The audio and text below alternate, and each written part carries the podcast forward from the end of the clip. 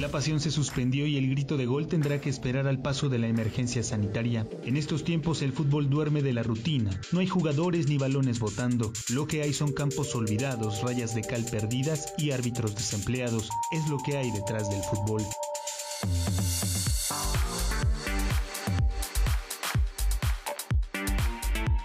El silbato se detuvo por la irrupción de COVID-19 en el mundo. La industria del fútbol se ha paralizado y las pérdidas millonarias, al menos en la Liga MX, se estiman hasta en 700 millones de dólares por jornada. Sin embargo, en la esfera baja del balompié también hay pérdidas y oficios sin capitalizar. Es el fútbol llanero, ese que también tiene a sus protagonistas. Y realmente al principio pues lo veíamos a lo mejor hasta como un descanso, ¿no?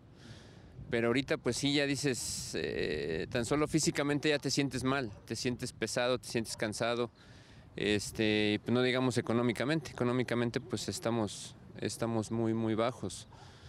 Eh, estamos hablando que sí, sí ganábamos un buen porcentaje de fin de semana y ahorita sí nos pega, eh, a pesar de que pues tenemos alguna otra entrada, pues sí nos pega, nos pega bastante. Que bueno, realmente yo me dedico al comercio y pues obviamente no hay dinero, pues ¿quién te compra, no? Entonces, por los, dos lados me está pegando. En Tehuacán existen oficialmente cuatro ligas de fútbol soccer que concentran a más de 100 equipos, cerca de 3.500 jugadores de diferentes edades y un promedio de 120 árbitros que hoy no tienen rutina. Osvaldo Roldán es amante del fútbol, jugador en sus años pasados y árbitro. Administra su negocio de perfumes desde hace algún tiempo, pero hoy su economía no fluye. Entre semana eh, aproximadamente eran tres o cuatro partidos, entre semana. Eh, ese es fútbol intersemanal, eh, estudiantil, secundarias y preparatorias.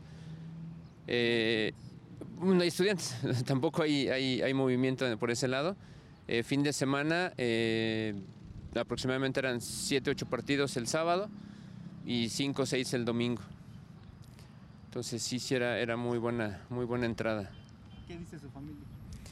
Pues nada, pues estamos echándole ganas, ese es lo, lo importante. Detrás del fútbol se quedaron vendedores que acudían a los campos, aguadores y hoy en la banca de la contingencia esperan hasta entrenadores. La mayoría del fútbol amateur pues, lo toma como un ingreso extra, como un ingreso para apoyarse en sus gastos.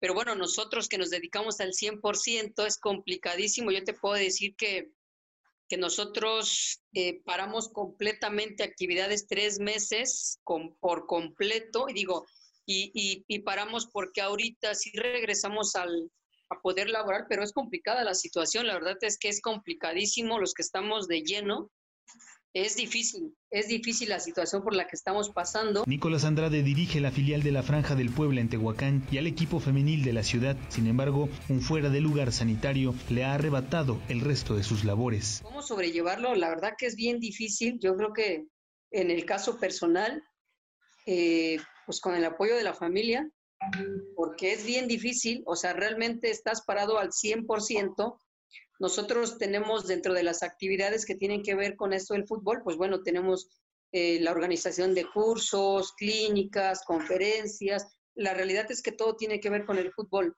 A nosotros nos afectó desde la primera semana eh, porque eh, otras actividades que tenemos es como la venta de boletos a los partidos de Liga MX. Las canchas viven un entretiempo no deseado, pues más allá de la pasión deportiva, la vida también depende, para muchos, de un partido de fútbol.